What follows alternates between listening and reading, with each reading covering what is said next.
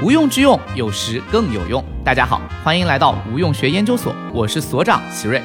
在本期的节目中，你将听到，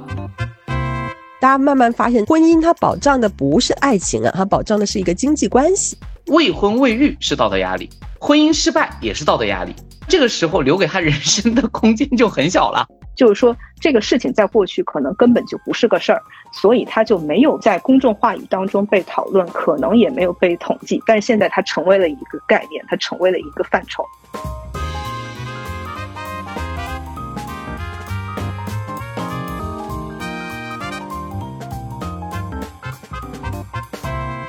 欢迎大家免费订阅无用学研究所，听大咖学者畅聊当下热点话题，追更不迷路。Hello，大家好，欢迎来到无用学研究所，我是主理人席瑞。到了年底哈，我们盘点二零二二年爆火的情感综艺，就会发现磕 CP 和恋爱综艺似乎都过气了，让大家上头的反而是一档离婚综艺《再见爱人》。很多人啊，抱着猎奇的心态想看离婚夫妻的互动，但最后呢，在其中看到了亲密关系和爱情的诸多现实，也学到了很多沉重的道理。二零二二年底，华东师范大学出版社薄荷实验出版了美国作家艾丽森·阿列克西的《亲密的分离：当代日本的独立浪漫史》一书的中文版。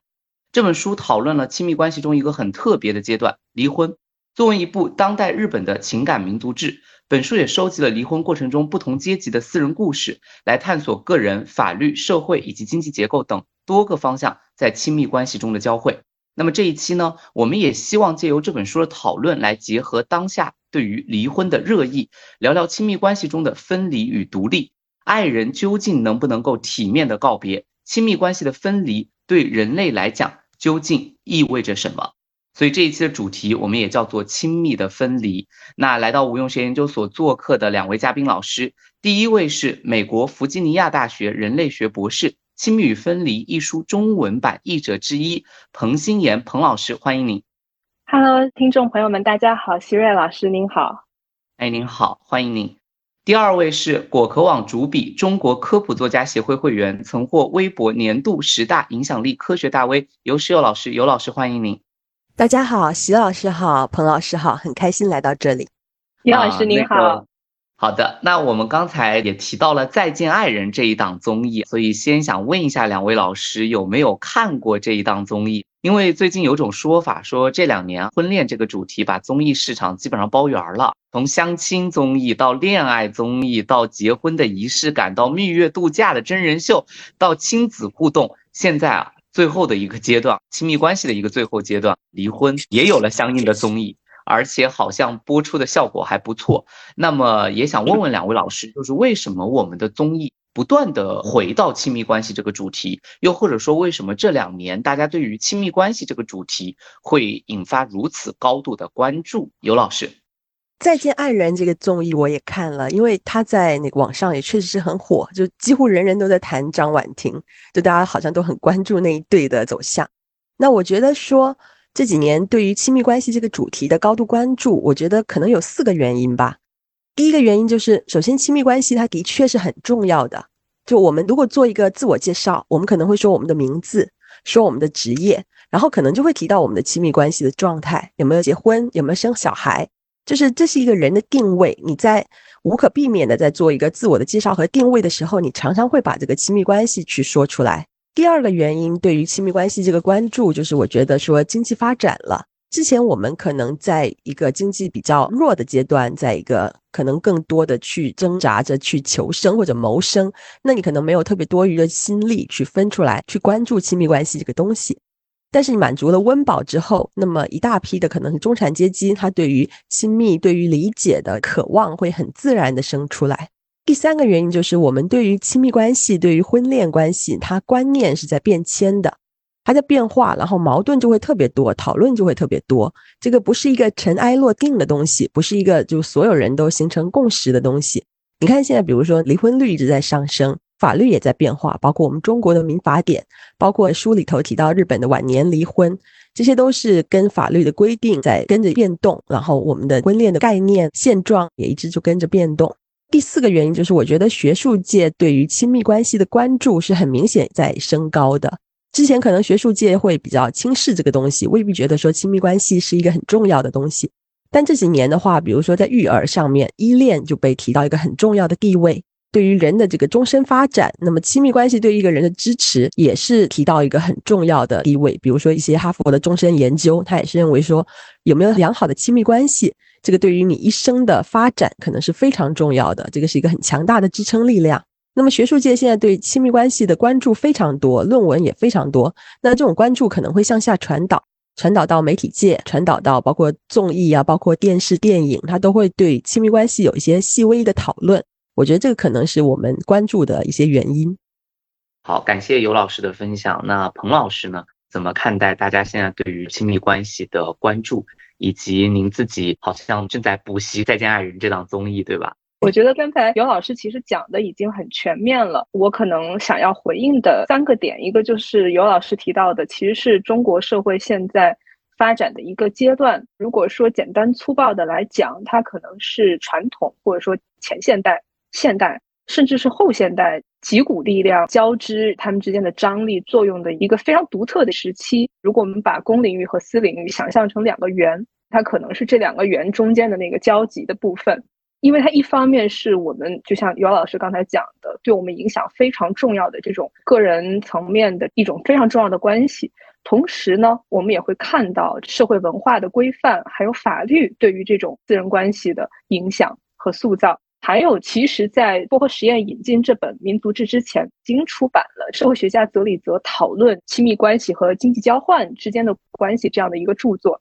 在大众认知里面，我们会觉得，比如说俗话说“谈钱伤感情”，谈感情伤不伤钱呢？在大众认知里，亲密关系和经济交换似乎是两个敌对的世界。但事实上，love and money，或者说钱和亲密关系在一起，它其实是相互交织的，也塑造着亲密关系。总之，它其实是处在公与私、经济理性跟感情之间的张力当中的这么一种很独特的关系也好，或者社会现象，或者我们学者所研究的对象也好。那么，它其实也反映了转型期的中国社会传统的跟现代的交织的一个，还有交叉影响的一个结果。这是我自己的一点看法。好的，感谢彭老师的分享。我也想绕这个话题稍微补充一些经验性的看法。我感觉跟我们这两年的环境有很大的一个关系，因为我们在过去两年间的风控政策的情况下，我们不得不面对家人，不得不面对伴侣。在二零二零年初，在武汉封控长达半年的过程中，我就跟我的父母不得不完成很多亲子关系上的沟通，他们俩也难得的有一个半年的时间，必须要面对彼此夫妻关系的沟通，因为每天都要见面。我觉得第二个问题是我感觉很明显的是，包括年轻人在内，我觉得我们都变得更脆弱了。脆弱的感受，除了疫情带来的不确定性，恐怕与经济下行的压力有关。因为我一直认为，经济上升以前的 GDP 的高速增长，包括个人的这种财富梦的增长，其实它是掩盖很多问题的。因为对于很多人来说，以前搞钱是最主要的，这两年突然发现一个问题，搞不到钱了，或者说个人的这种财富梦被打断了。各种行业的高压裁员、降本增效、经济下行的这种压力，使得我们不得不面对一些我觉得可能不那么容易被金钱所直接消除的这种连接，恐怕还是得回到亲密关系上来，这是我的一个直观的感受。所以刚才两位老师从宏观上面其实也讨论了关于大家对于亲密关系关注的事情。刚才其实也聊到了这档综艺叫做《再见爱人》，它是把离婚这个事儿拍成了综艺节目。这个事情其实是有很大争议的，因为婚恋节目包括离婚节目，它出于节目效果，可能一定程度上有脚本上面的设计，甚至有剪辑上面的一种夸张。这个时候，当亲密关系当中这些负面的部分以一种戏剧化的、极具张力的模式来到大家面前，被大家变成一种可以观看、可以讨论的节目的时候，两位老师觉得它可能对公众对于亲密关系的认知造成什么样的影响？是正面的，是负面的？或者说这些影响具体在什么层面上面显现？尤老师，我觉得这个要跟已有的选项来对比。我们一般是从什么样的渠道去学习亲密关系这个议题呢？传统的学习渠道可能就是首先是上一辈的父母的婚姻，但是如果以当代的标准来看，可能父母的婚姻是有很多的问题的。小孩子在这里头学到的可能就是一些错误的处理亲密关系的方式，最严重的可能去学习到家庭暴力。轻一点的也会学习到一些冷战啊，或者其他的一些错误的沟通方式。所以第一个学习渠道，可能你学到的就不是特别正面的影响，有可能你学到了错误的应对，有可能你学到了对于亲密关系的一种逃避。有的人他甚至可能觉得说，看到父母的亲密关系啊，我这辈子都不想谈恋爱，不想结婚了。除了这个之外，还有什么学习渠道？可能言情小说，可能网络爽文，或者是网上拍的那些爱情的小甜剧，或者是什么家庭伦理剧，或者更糟糕的可能小黄片。你从这些渠道去学习、去理解亲密关系，你肯定是一个非常失真的东西，就是它跟现实里头的亲密关系相比是很扭曲的。如果说那个男性他学到的可能是对待女性非常糟糕的大男子主义或者物化的一个方式，女性从言情小说里头学到的距离真实的男性、真实的亲密关系可能也是非常遥远的。甚至包括，比如说言情小说里头的艳女情节，有时候都不会比网络爽文里头的少。比如说他塑造的男主角，什么总裁风，或者什么囚禁风格，或者是什么病娇风格，这些你说轻了是有心理疾病，说重了有的都触犯刑法了。我们没有特别好的学习渠道，就直接去社会实践了，就直接开始谈恋爱、结婚了。所以这个偶然性非常大。当你去跟我们现有的学习渠道去对比的话，你可能会觉得综艺真人秀它还不是一个最差的选项，当然它也可能不是最好的选项。就有句话说，只有你想上真人秀节目，这样子的人才会出现在真人秀节目当中。这些参与者他知道自己要遭遇这些，他也知道自己需要去表达一些什么，所以这种真人秀节目里面必然是有一些虚假的。其实我看《再见爱人》，我会觉得这个节目还算不错，它是比较有节操的。因为如果你跟国外的真人秀相对比，国外真人秀有时候那个尺度更夸张。比如说，我看到有一个对国外真人秀的批评，他是让那种考虑要不要分手的情侣去给对方下什么最后通牒，有的时候情侣还要当着自己伴侣的面去尝试跟新人约会。那么这种东西、这种方法在心理学上是绝对不建议的，但在真人秀里头，他为了戏剧性的效果会设置这样的环节。那么这样子对于真人秀的参与者肯定是有一定的剥削性，有一定的伤害性。对于观众来说，也会有一些负面的误导跟影响。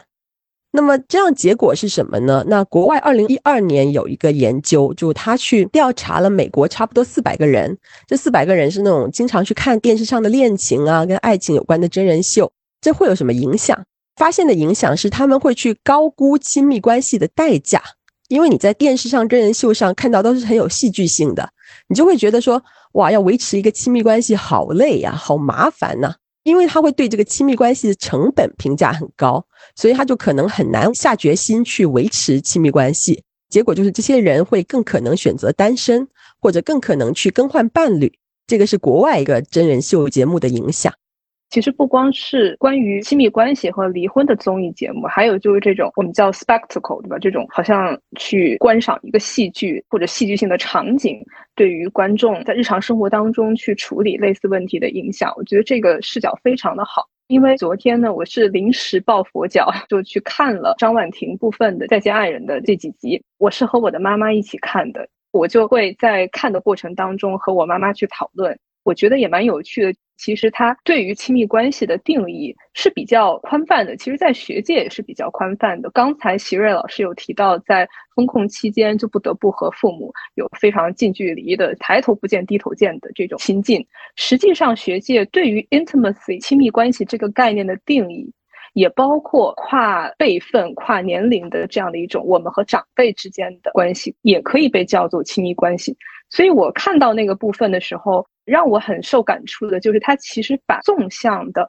母女关系跟横向的夫妻关系放到一起，你甚至是完全你就看到这三个人在同一张饭桌上去讨论他们的关系的过去和现在的困境。所以说，其实是在我看来，是对亲密关系一个还比我们想的更宽泛的一种理解，这是一个方面。另一个方面，其实也是稍微补充刚才尤老师提到，他作为这种戏剧性的呈现。其实，在最近，我恰好也在关注这方面的分析，因为我自己其实在我自己的课堂上会经常用一些戏剧的办法进行教学。我最近和一个朋友在讨论、在分析、在写作这样的议题的时候，我们就关注到人类学界引用一些，比如说对于希腊悲剧的研究，希腊悲剧为什么这些人他在一个特别大的这种角斗场去看那样的悲剧。看悲剧当中的英雄去演绎人生，即使戏剧结束了，英雄死掉了，但是呢，留给观众的是巨大的这种反身性的道德沉思的一个契机。大家会想，大家看着舞台中央的这些人在演的时候，观众会想，如果我遇到这种情况，我会怎么办？那么这其实是戏剧给予我们人一种被叫做道德学习，就是 moral learning 的一种机会。我觉得昨天晚上我和我的母亲一起去看张婉婷这个部分的《再见爱人》的时候，我们其实也在利用这样的一个机会进行一种道德学习，进行一种 moral learning。我们也甚至在看完之后有一个比较长的关于母女关系、关于亲密关系的讨论，恰好也就是刚才我提到的这样的一种戏剧的作用。所以，这是我觉得节目能够给大家带来的一个契机。但同时，我可能会比较警觉的一个点。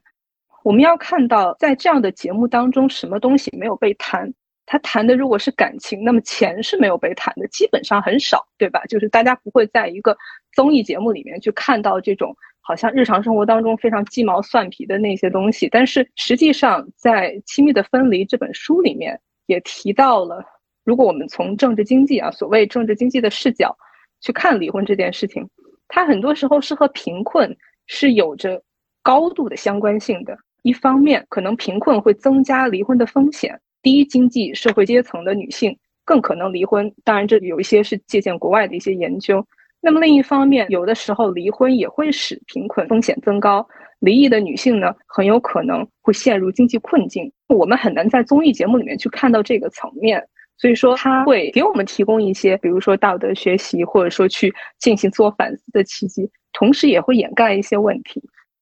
好，谢谢彭老师的分享。我非常赞同彭老师所说的，就是在所有的恋综里面，我觉得最大的一个问题也是穷人的消失，或者说普通人的消失。因为不管是相亲综艺，就是那种所谓心动的信号啊，都是这种很光鲜亮丽的职业，甚至是家境比较好的在一起谈恋爱，还是说到我们看到现在来上这个再见爱人的这些离婚的带有一定明星性质的夫妻，其实大概率讲他的生活是不太需要为。经济发愁和困扰的，而在这个过程中的展现，确确实实跟现实生活中还有一些出入。另外，我自己观看这类综艺节目呢，我觉得我会认为有两个比较有意思的点，我会更关注。第一个就是现在的节目基本上有个第一现场，有个第二现场，请很多嘉宾来进行讨论。基本上也会开始引入像学界的嘉宾，像《再见爱人》里面复旦的沈老师，包括黄志忠老师。可能我觉得这个是能够提供一些刚才所说的一些反思上面的一些，甚至是一些指导意义上面的方法论意义上的指导。第二种就是我比较喜欢观察，正是因为每一档综艺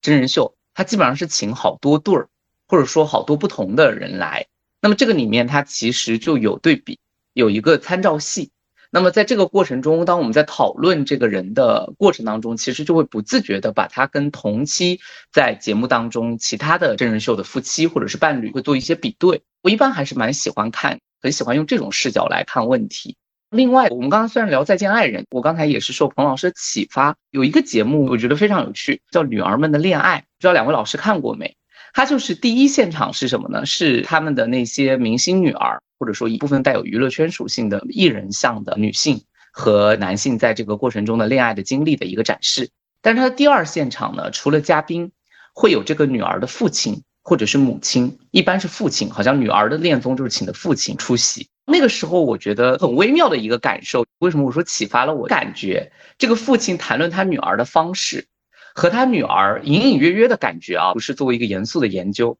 和他的女儿在这个节目过程中和另一位男性啊互动的方式，我觉得是有一些映射关系，或者说是有一些因果关系的。我觉得这个还蛮奇妙的。所以我说，如果综艺节目能够把代际这个事情引进去的话，我反而会觉得会更有意思，提供一个参照。我觉得你刚刚讲的这个点真的是很有趣，好像这是一种有点像原认知一样的状态。不但看到了我们本身的认知，然后有时候还会看到我们之所以产生这种认知，它的那个来源跟脉络。我觉得这点如果综艺能展现出来，真的是能够蛮给观众启发的。对我也是感觉这个还蛮有意思。好的，那我们刚才分享完了关于综艺节目哈，我们就聊回《亲密的分离》这本书。这里有一个问题是给彭老师的，《亲密的分离》这本书主要探讨的是日本社会有关离婚的情况。在翻译这本书的过程中，童老师感觉我们国家个人以及社会对待离婚的态度和您书中翻译过来跟日本相比有哪些异同？造成这些异同背后的原因有哪些？能不能跟大家分析一下？我自己不是研究日本的，我也不是专门去研究亲密关系的，但我从引进翻译这个书的过程当中，我看到的有很多日本社会和中国社会可以去比较的点。比如说，人类学界经常会讲说，日本社会发展出了一种独特的日式资本主义。这种日式资本主义呢，有的时候被简单的、通俗的叫个 Japan Inc，就是那公司的那个词，Incorporated。日本整个就是一个公司，这个公司其实也像一个家庭一样在经营，因为它有很明确的性别在公领域跟私领域的劳动分工，其实也就是我们所说的男主外女主内。那么这样的一种公跟私领域的性别的劳动分工，其实支撑了日本战后几十年经济的发展和繁荣。我们去思考，在日本战后经济发展跟繁荣的同时，其实中国发展出了我们自己的这个社会主义传统，还有这种革命的话语，其实是去挑战那种男主外女主内的性别分工的。我们是说妇女能顶半边天，对吧？我们是大量的、广泛的去号召女性加入到劳动力市场。要离开家庭去工作，所以说你可以看到，甚至是相反的一个倾向，对吧？我们鼓励女性离开私领域，进入到公领域去参与生产。我们同时，女性一方面是劳动者，一方面也是妻子，也是母亲。而日本呢，它的情况是很不一样的，这是一个不一样的地方。那么另一个地方，其实就是这本书它的研究的时间段其实比较早，在大概零五年左右。那么那个时候，其实日本经济已经经历了泡沫的破裂。开始了一个比较长期的被叫做新自由主义经济重组，听起来比较学术，其实就是去强调个体要为自己的成功、自己的幸福去负责。国家不再像过去那样，就像一个大的家庭去给你提供那些长期雇佣甚至终身雇佣的机会，现在你得靠自己了。那么，可能在一定程度上，改革开放之后的中国。好像也会强调这样的一个，我们要对自己负责，对吧？我们要依靠自己的努力，我们要去创造财富，可能有一定程度的相似性。但是学界其实对于到底能不能用新自由主义这样的词去形容中国，是存在着很大的质疑的。同时，在文化观念上，我们可能跟日本社会有很多的相似的地方。其实我也蛮想请教尤老师，在看到这个依赖的部分，因为我自己并不涉猎心理学的研究，但书中谈到的日本的这样的一种，就是去重视依赖的这样的一个文化观念，和我们中国社会是不是也有一定的相似性呢？比如说，我们看上一辈的婚姻，很多时候搭伙过日子，对吧？好像跟日本战后那一代也比较像。如果我们从离婚做一个法律的过程，以及离婚之后人们所遭受的这个污名化，还有贫困的问题。我感觉可能有一些方面，我们也可以在中国的语境下去讨论，甚至会找到类似的发现。我自己还比较好奇的一个问题，就是我们在书中看到的这些经历离婚结束之后重新开始的这些人，其实似乎没有一个人在根本上去挑战婚姻制度。但是我们在当下的中国，我们会看到啊，包括甚至我的学生比我小很多的年轻一辈的这些孩子们。他们其实，在至少在话语上会有强烈的对于婚姻制度的批判，甚至是拒绝这个现象，我们又如何理解呢？这些其实我都非常非常的期待，包括尤老师还有希瑞老师的洞见，还有后续更多的研究。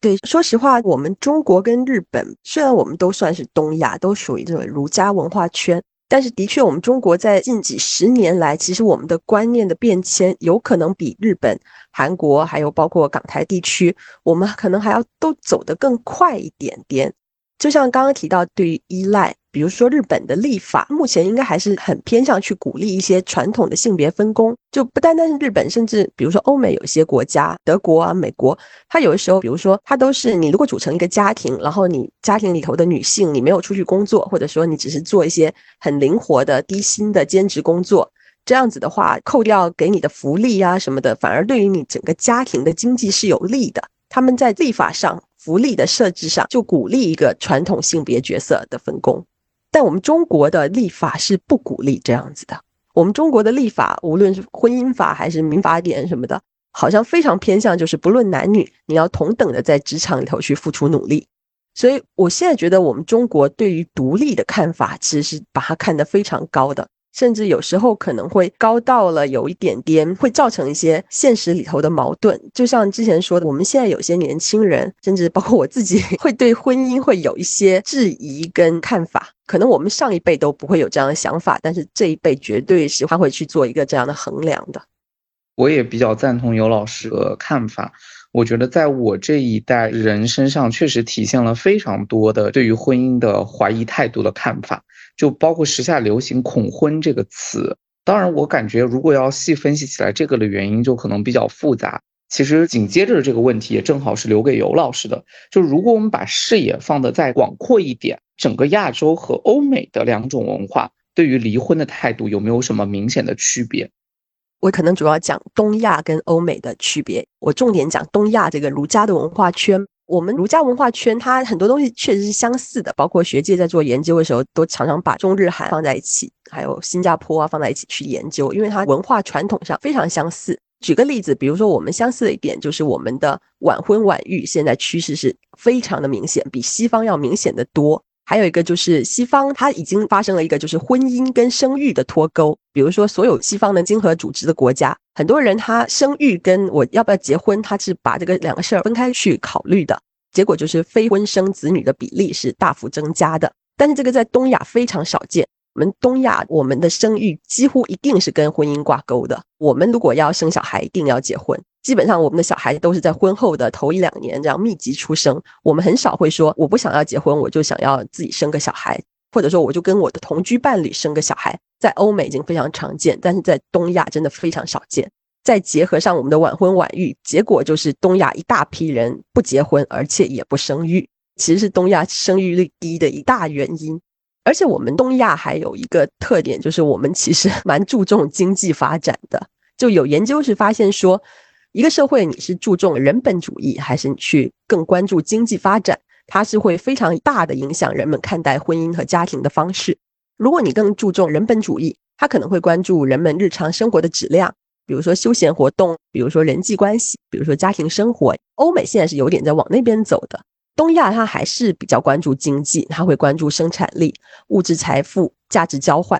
在这种情况下，我们会以非常现实的理由走入婚姻，也以非常现实的理由离开婚姻。比如说，走入婚姻一个很大的理由就是要生小孩。有时候很多人是因为这个走进婚姻的。比如说，很多女生哈，我再过几年我要过了生育期了，所以我找一个差不多的，在我的能忍受的范围内的人结个婚。这个真的是非常现实的理由。很多离婚的理由，你比如说你在网上看婚恋的咨询，他要来介绍他婚姻的情况，他怎么介绍呢？一开始先我的学历是怎么样的，我的伴侣学历怎么样？比如说我是九八五，他是二幺幺，我是硕士，他是博士，我一年赚二十万，他一年赚四十万，我们这个房子怎么样？我们的车怎么样？我们为这个家庭做出了多少现实的贡献？比如说我做了多少家务，他在家里头投了多少钱？你会看到非常多现实的因素。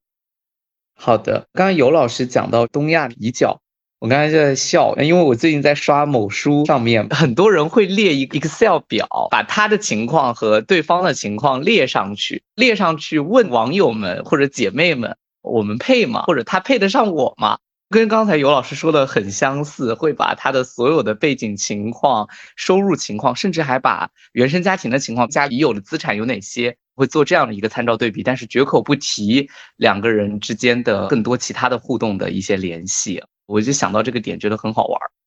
我觉得从这个角度去比较东亚社会跟欧美，其实很有意思。可能我突然想到，十多年前我在美国上学的时候，可能因为我上学的地方是一个文化上偏保守的南方州，我就会看到在弗吉尼亚大学，然后它有一个叫做 Greek System 希腊字母的这些兄弟会、姐妹会的这样组成的一个系统。实际上，那个时候印象当中有很多女生，她结婚真的很早，她可能大学毕业，美国女生哈，可能有些大学毕业就结婚了。当然，在我看来，简直是很难想象，她可能就是在读书的时候加入了一个姐妹会，她跟兄弟会参加一些活动的这个兄弟会的这些男生去互动的时候，她可能就认识了跟她其实看起来也是门当户对、家庭的社会经济阶层、教育背景、个人经历比较相像的同龄人。他们就很快的，就是谈婚论嫁了。然后我当时也觉得很震惊，我觉得这个 不该是我在美国看到的情况。可能真的是因为我上学的那个地方，它文化上偏保守。但我也在思考，就是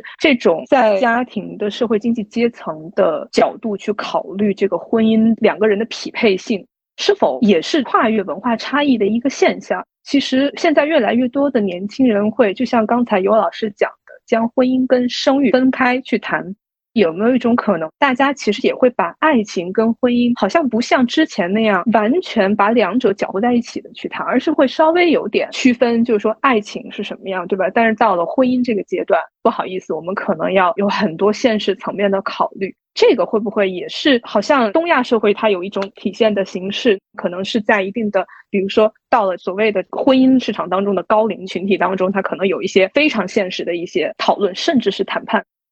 我补充一点点，我觉得彭老师刚刚讲到的一点很好，会不会现在年轻人也在把这种爱情跟婚姻在分开考虑？我觉得是有的，特别在我们东亚。实际上，我觉得跟 婚姻法呀、民法典啊什么的也是有关的。就像我说，法律实际上是一个很大的影响力量，在法律的影响下，我觉得社会的道德也好、观念也好，它是可以发生快速的变化的。比如说这几年，我们就发现说，在离婚的时候，你会发现纯粹的出轨或者感情破裂，好像它不构成离婚的理由。大家慢慢发现，婚姻它保障的不是爱情啊，它保障的是一个经济关系。在这种情况下，大家就会某种意义上的恍然大悟了：婚姻不要去谈什么爱不爱，我们来看看经济条件。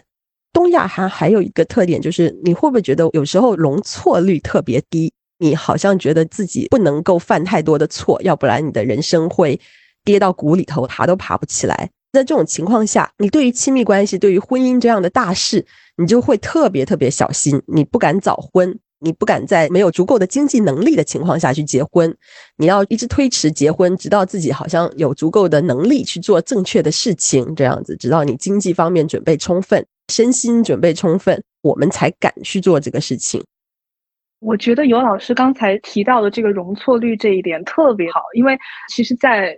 比如说，人类学家向彪老师他也会谈到东亚社会对于成功的定义，对吧？他可能会有的时候是有一点限制这个年轻人去试错的。还有就是可能在中国比较独特的一个现象，就是年龄焦虑，好像就是三十五岁。其实三十五岁不光是在企业或者是所谓的大厂里的一个年龄坎儿，包括我自己所在的高校也有这样的三十五岁，大家都会期望有一个什么样的职称等等。其实年龄焦虑对于女性来讲是尤其会带来一些压力的，因为你如果要在三十五岁在职业上实现一个什么样的阶段，同时你还要结婚，还要生小孩儿。我甚至听到过有的女生她倒推，就是我会听起来觉得好夸张，就是如果我三十五岁要怎么样，那么我三十四岁、我三十三、我三十二、我三十的时候，我必须要找到那个人等等。这样的一个年龄上的压力，我觉得会给很多年轻人在思考亲密关系，特别是有这种非常正式的承诺，甚至法律意义上承诺的亲密关系，其实是真的会带来一些恐惧的。所以，我一定程度上，我真的可以理解为什么很多的年轻人他会去恐惧婚姻。他其实不是说去恐惧亲密关系，他应该也是对各种形式的亲密关系有一定的向往。但如果说，我要落实到人生阶段，对吧？我什么阶段，所谓什么年龄该做什么事情，这样的一种思想的话，那我是不是完全没有任何试错、容错的可能性？所以，就尤老师提的这一点非常的好。我也是想回应尤老师这个容错率。我觉得这个问题其实核心是不是因为我们东亚社会一直是一种泛道德主义社会，就是很多事情是要跟道德挂钩的。你比如说，我感觉啊，即便到二零二二为止，我想这个事儿已经好很多了，比如离婚。但是仍然很多地方，或者说在二线城市以下的地方吧，我们仍然会很轻易的将离婚人士视为某种道德意义上的瑕疵，就是离婚会构成一个道德瑕疵事件。同样的，为什么年龄焦虑它也是这个问题？就是我觉得年轻人陷入到一种非常纠结当中，是因为不结婚，比如现在马上过年了，你回家见七大姑八大姨，那么如果对于尤其是农村地区或者说一些更下沉的城市来说，那么到了三十岁的男性不结婚。他又要背负一个道德压力，未婚未育是道德压力，婚姻失败也是道德压力。这个时候留给他人生的空间就很小了，他就必须要在合适的时间找到合适的人，还要有一个看起来合适的婚姻。不然他就有很多这种压力，会有很多这种难以承受的东西。所以这也是为什么留给年轻人这个选择是非常奇怪的，以至于回到这个尤老师所说的这种容错率很低的人生就这么被驯化出来。大家在离婚当中又感受到压力，在结婚的时候又感受到压力。我顺着这个话题聊，因为确实刚才我们讲了关于离婚这个事件在公众当中一个认知，其实因此有人也说说离婚是一个现代事件。那在《亲密与分离》这本书当中，作者也说说离婚其实在日本的历史上非常普遍。那两位老师觉得，到底是什么样的原因让离婚在过去他没办法，对吧？被我们现在所谈论的这种状况一样被轻松的表达出来，或者成为一种普遍性的表达，而又是什么原因在当下离婚终于可以被我们放到台面上来去聊，同时呢也能够展现的比较自然。尽管说在东亚社会多少还是。偏负面向的意义，但是起码跟过去相比，好像我们现在聊这个话题也比较普遍，社会的离婚率也会非常的高，很多女性敢于做出选择。那这背后的原因有哪些呢？彭老师，好的，其实这个问题非常非常的好，我觉得它其实是人类学者或社会学者在研究的时候经常要处理的一个事情，在何种程度上，我们面对的社会现象是新的，是现代性所带来的。那么在书里面，实际上作者阿列克西他谈到，在日本历史上，这个离婚率一直都是还比较高的，这个现象并不是一个所谓现代性带来的现象。那么我们其实一方面我们要看到说，历史上对于亲属、家庭、亲密关系的定义是比较灵活的，形式是非常多样的。那我举一个可能跟民族志不太相关的一个例子，就是说父母跟孩子的关系。比如说，在中国，在过去封建社会的时候，你会有生母，还有养母，对吧？在一个大户人家里，这个孩子他可能是一个妾所生的，妾是他的生母。这种正统意义上的妻子就是他养母。母亲的定义，实际上在生物学意义上跟社会性意义上是分开的。那这是非常灵活的一种形式。那么，可能我们可以说，社会性意义上的这个母亲收养了不是他的孩子，把他抚养成人，视如己出等等。但是现在我们用一个概念来定义这个现象，叫做领养，对吧？我们就会说，现在其实中国社会的领养也没有那么普遍，但可能过去其实还蛮普遍的。因为过去它没有被作为一个概念，它没有被我们学者可能会说问题化，不是说它成为一个问题，而是说它被看成一个显著的、可见的现象。这个也是我们在处理这种历史的变迁，特别是反映在统计数据上的时候啊，我们可能要经常面对的一个问题，就是说这个事情在过去可能根本就不是个事儿，所以它就没有被在公众话语当中被讨论，可能也没有被统计。但是现在它成为了一个概念，它成为了一个范畴，它就应该被讨论，它就应该被统计，这是一点。然后呢，其实这本书所讲的。时间段也是比较特殊的，在这个意义上，我非常的羡慕这位人类学家，呃，因为他真的是在一个转型期转折点来到日本。比如说上一代战后支撑起日本经济繁荣的那一代，老一辈我们可能会说这个搭伙过日子式的这种婚姻，在书中被叫做情感脱离、生活依存这样的一种婚姻，在很多家庭里，在上一辈那里还存在。同时呢。我们也会看到年轻人去追求心灵伴侣式的婚姻。我要找到一个跟我谈得来的人，对吧？我们有共同的话题，我们有共同的兴趣。同时呢，我们两个人也保持一定的独立性，在保持一定独立性的基础之上，我们形成非常紧密的、非常亲密的关系。在这种不同的亲密关系的话语和理想型交织，一起去作用于人们对于亲密关系的理解跟实践的时候，这其实是。学者去研究这个现象非常好的一个时机。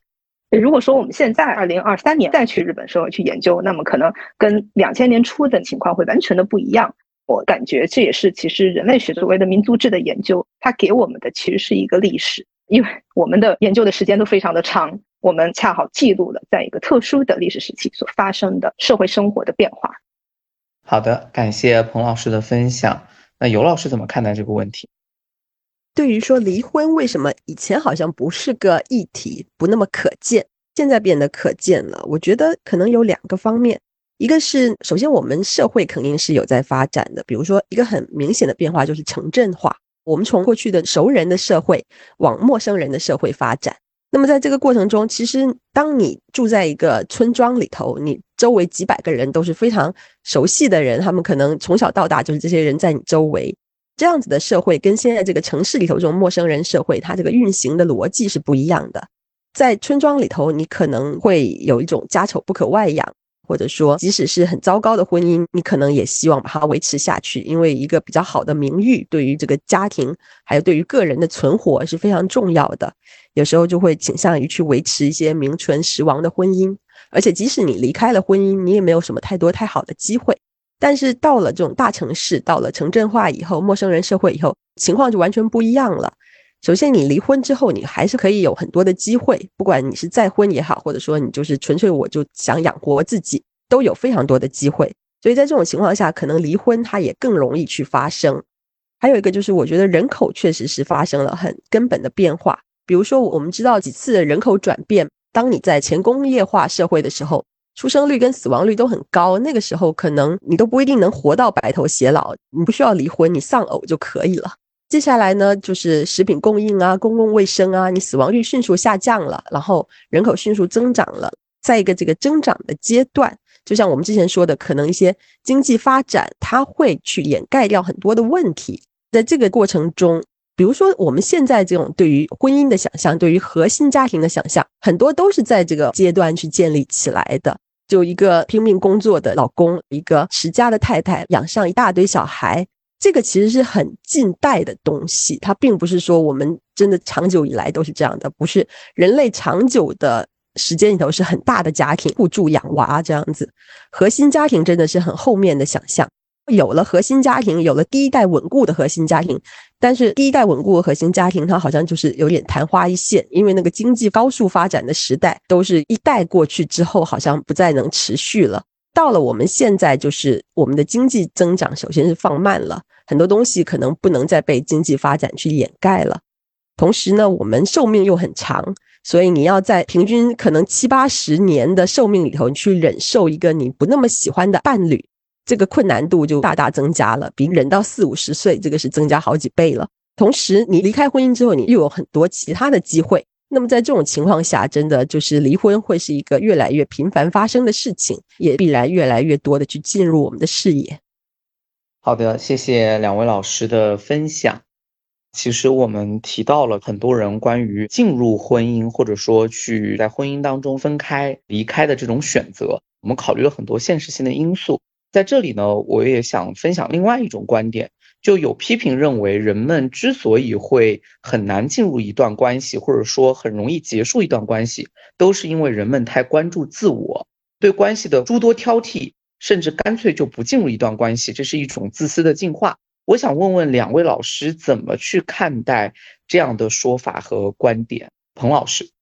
我觉得这个问题其实首先我们要反思，这是人类学者经常会做的一件让人非常讨厌的事情。哎，这个东西是真的吗？还是说是我们好像假设出来的？比如说，我们真的是完全不渴望跟其他人之间的连接吗？好像也不是。我印象当中。这个人物杂志它有一个报道，就是关于这个大城市里的独居女性，然后她采访了四十位，并且是用图片的形式，就是给每一个女性拍了一个照片，是她日常生活当中的一个场景，很自然的一个状态，写她的故事。好像里面很多的女性，她虽然说是在一个独居的状态，但是她非常的渴望亲密关系。所以说，我是有一点点质疑这种。好像大家不结婚是因为太自我，然后不想进入一段有承诺的亲密关系。但是呢，这个视角又会让我们去反思：为什么我们渴望亲密关系，但是不想结婚？婚姻在当代到底给亲密关系带来了什么？它是带来了机会，还是带来了挑战？还是说它是限制了亲密关系的发展，还是有利于亲密关系的维系？这个我觉得是需要去思考的。那尤老师怎么看待这样的观点？我觉得其实，比如说我们每个人，他都是希望说被尊重、被喜爱、被接纳、认可，这些没有什么变化。到底是什么东西发生了变化？我觉得其实是被尊重、被认可、被喜爱的标准发生了变化。有时候我觉得应该问一下谁先谁后，到底是我们人先变了，还是说有时候是社会道德，或者说法律，或者说经济先变了，然后人？他对于这个变化的环境，他去做出一些反应。其实我是觉得是后者。比如说新自由主义，它是把人的独立看得非常高的，你能够自给自足，能够照顾自己，他其实是认为这个是最优的道德。在这种标准下，对于家庭的奉献，有时候甚至是被认为是一种弱者的行为。因为如果你为家庭奉献，然后搞得你到最后自己没有独立的经济能力，你到最后呈现一个被掏空的状态，对于这样的人，社会也好，从法律的制定，他有没有倾向这样的人呢？在很多地方是没有的。道德上，我们是同情这样的人，还是嘲笑这样的人呢？我们经常是嘲笑这样的人，对不对？在这种情况下，你说。一个人他理性的选择是什么？他肯定是选择说，我优先去发展我的自我。很多时候，比如说现在离婚的一大理由就是要去找回自我。那么，为什么自我这么重要？因为现代的法律也好，社会观感也好，就是认为说，你能不能够维持一个自我，是一个你要为人的资格。到底是谁制定了这样的法律，制定了这样的道德呢？我觉得并不是现在的年轻人。好，谢谢尤老师。我刚刚看到这个观点的时候，我会觉得非常有意思。我觉得这就是我们刚才在聊婚姻的，或者说婚姻家庭的时候，和爱情之间一个最大的区别。家庭作为一个一夫一妻核心制家庭，它其实也是一个社会管理起来的一个比较最小单元，它同时也是一个经济单位。所以，其实家庭它本来也是一个怎么说呢？可能是为了保证父权制的资本主义体系运转的一个功能单位。这也是为什么我觉得像这一类的学者会不断有这样的观点出现，因为家庭本质上是为了保证财产的私有权的，或者说私有制的。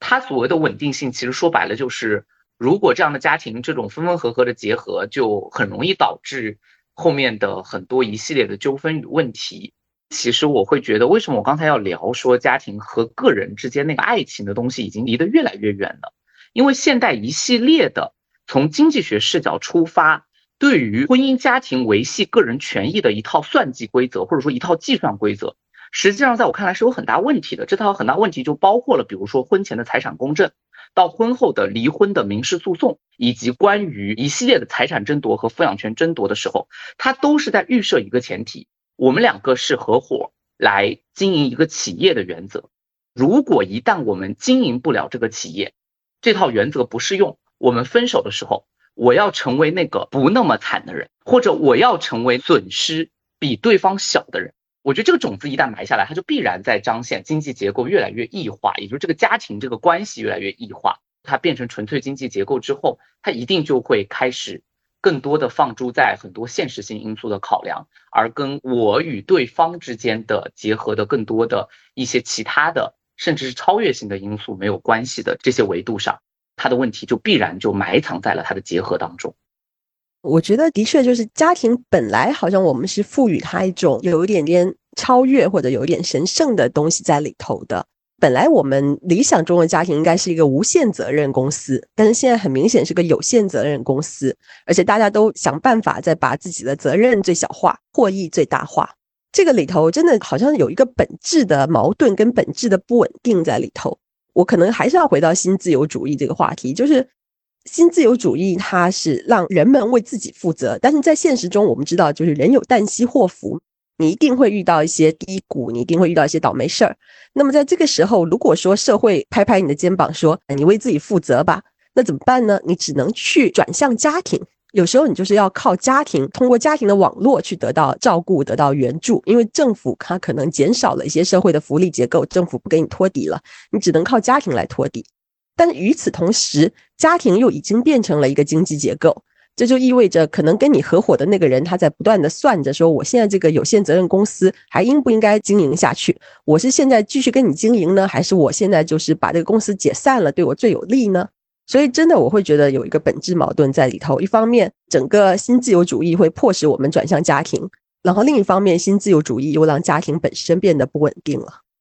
刚才尤老师真的非常精辟，真的是一语中的点出了我所看到的，比如说社会学还有人类学对于新自由主义的批判，因为它本身是一个悖论。这个新自由主义的话语去强调个体的自力更生，自己为自己负责。但是呢，很多时候这些被期待为自己负责、通过自己的努力获得成功的这些个体，他实际上是转向了家庭，因为国家和社会对于承担既往的那些福利啊、再生产劳动的那些责任，可能就慢慢的缩减了。其实也是，如果我们去看待，比如说当下的中国社会，跟几十年前，如果我们去比较过去的在大厂真正的大厂上班的那些上一辈的人，跟当下在大厂上班的年轻人，我们会发现明显的这个差异。曾经在我上一份工作的时候，记得在济南认识的一位我的朋友的外婆，她说自己是五八年进厂，八八年退休，她就是在过去的大厂上班。那么这样的一个女性，这个奶奶她是在车厂里面做汽车安全技术监督的，其实还蛮需要技术的一个工作。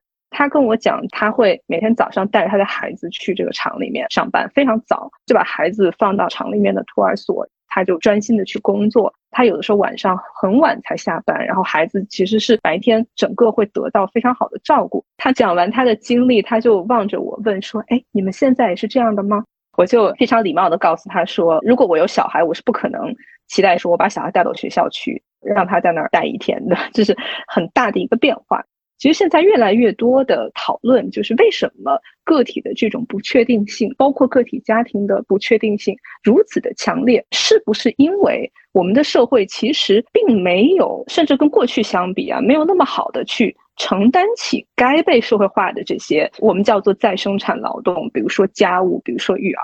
其实我自己在学校里面可能幸运一点，就是我们会有食堂，可能这方面自己是很少做饭的。在普通的家庭里面做饭、带孩子等等这些，是不是有可能未来更多的被社会承担，而不是将它压到个体跟个体家庭身上？那么这个变化会不会让年轻人更多的去向往结成家庭？这个其实也是学界现在讨论很多的。现在很多的我看到中文的这个社会学还有人类学的论文，其实都在讨论这个问题，就是国家和社会如何去承担这样的一些。我们可能认为是属于个体家庭，但是应该被社会化的一些再生产劳动、家务啊、育儿等等。彭老师讲的特别好，特别是彭老师讲到人的再生产那点，我想就这点来再讲一点点。我觉得亲密关系遇到的一大麻烦就是，我们本来如果我们说我们就是心灵相通或者灵魂伴侣，那么这个就是一个比较抽象的东西。但是现在亲密关系它要承担一个很重的责任，就是。人自身的再生产，比如说我要在家里头，我要能够得到吃的、喝的、休息的，我要能够恢复自己的精力，还有下一代的再生产，我要能够育儿，这些就都是非常现实的考量了。当社会不去承担的时候，就只能靠亲密关系来承担。但是亲密关系能不能承担得了呢？很多时候可能承担不了，特别是如果你不做特别现实的亲密关系考量，你就承担不了。现在真的就是一个，我觉得是商业逻辑，它在全面的入侵各个的领域，包括亲密关系，包括育儿。比如说我们在谈恋爱、在相亲的时候，就很多人会用面试的态度去相亲，会把自己去做一个产品评估，去评估一下自己有哪些选择，也是用这种产品的方式去看待。在离婚的时候，你可能也会做一个非常那种有商业感觉的一个评判。比如说列个 Excel 表格，刚才说的这些都是你会看到里面有很商业化的逻辑在里头，它不是一个亲密关系的逻辑在里头。是什么导致商业逻辑扩张到了我们生活的方方面面呢？甚至本来一些我们认为不应该被商业逻辑进入的，它也进入了。我觉得这个是要考虑的。的确。顺着这个话题，其实我们就正好可以聊接下来一个话题。在《亲密的分离》这本书里面，其实提到了一个观点，这个观点就是说，其实，在今天，离婚并不仅仅是私人关系，同时也是一种社会行为。我想问一下两位老师，怎么理解这个观点？因为事实上，其实社会上有很多对于大家，比如说目前看到了低婚育率的这种批判，说大家不对社会负责。那个人的亲密关系的选择是否应该承担对于社会的责任和义务？如果是的话，应该在多大程度上负担对有社会的责任和义务？想问问两位老师的看法。尤老师，我们一个人的选择，我觉得还是从个人的角度出发就好了。而且有的时候，我觉得与其说个人要考虑说我这个行为对社会造成了什么影响，我觉得应该说社会或者说有能力去改变社会结构。去改变法律，去改变一些很基本东西的那些人，他要考虑我制定的法律会对于每一个个体它产生什么样的影响，因为这个影响真的是非常巨大，而且是立等可见的。我非常的赞同刚才尤老师讲到的，一方面，婚姻、亲密关系，甚至像离婚这样的现象，它不光是私人生活当中的现象和阶段，它其实也是有着非常广泛的社会影响。我最近看到的一些报道，比如说在中国的离婚过程当中，关于家务劳动的补偿。那么我看到一个采访，就是去采访广州的一位家事律师。那么他是在处理离婚案件的时候，他说好像十个离婚案件，他都是代表女方，他都会提出家务劳动补偿。但是好像到目前为止，这个部分通过的概率比较低。但实际上也都是因为之前在北京的一个离婚案件当中，法官是批了家务劳动的补偿。现在大家对于说在什么样的情况下，女方可以去要求家务劳动的补偿，比如说女方有没有工作，两个人有没有孩子，有没有父母照顾，然后男方的工作是怎么样等等。所以我们会看到，甚至是单个离婚案件对于公众话语还有社会议题整个的讨论，其实是有着非常深远的影响。但是我同时也真的非常的赞同尤老师讲的，特别是在当下，很多的年轻人他面对的是生活或者说整个环境对他来讲是极大的不确定性。在这样的环境之下，很多时候我们会认为说自己的私人生活是一个避风港，对吧？我不管是独居，我还是说有一个伴侣，或者说我自己有个小家庭，我都是希望好像能够回到我的私密的空间里来寻找慰藉，去对抗这个时代的不确定性。在这样的情况下，我们在多大程度上去要求个体在做决定的时候去思考社会责任？我觉得也是当下很艰难的一个问题。这是我的一点想法。谢谢彭老师，我也特别赞同尤老师。我觉得提问方式其实就是在反映这个人的想法。特别有意思的一个观察，我感觉我们这边很喜欢提供的问题就是我能为社会做什么？从我小时候受到的教育就是这个样子。但是好像在西方那边喜欢问的问题是社会能为我提供什么？社会作为一个平台能为我支持一些什么？我其实觉得生育这个问题，它是一个非常诚实的问题，还真的得是社会结构先做出改变。在以前很政治激进化的年代里面，没有公司领域的区分，任何的私人领域，任何的甚至是私人情欲，都是被严格政治化的。所以这件事情看起来好像就很容易通过一些政治调度，或者说一种意识形态就能够完成。但是我觉得这个时代过去了，这个做法也过去了，所以基于此，我觉得生育是一个很诚实的问题。如果说白了，它就算回到一个最简单的经济问题，如果当我发现我的条件不足以支撑我生育的时候，这个问题它就会没法达成。所以还在用责任感或者说用对社会的贡献感这套话语，即便它是个社会行为，这套话语去鼓励也好，或者去施压也好，让年轻人。恢复生育或者是提高生育，恐怕也是完全不奏效，或者甚至是适得其反的。好的，感谢两位老师做客无用学研究所，我们今天的录制就到这里了。感谢两位老师的精彩分享，谢谢谢谢大家，谢谢谢谢徐瑞老师，谢谢尤老师，我今天真的学到很多。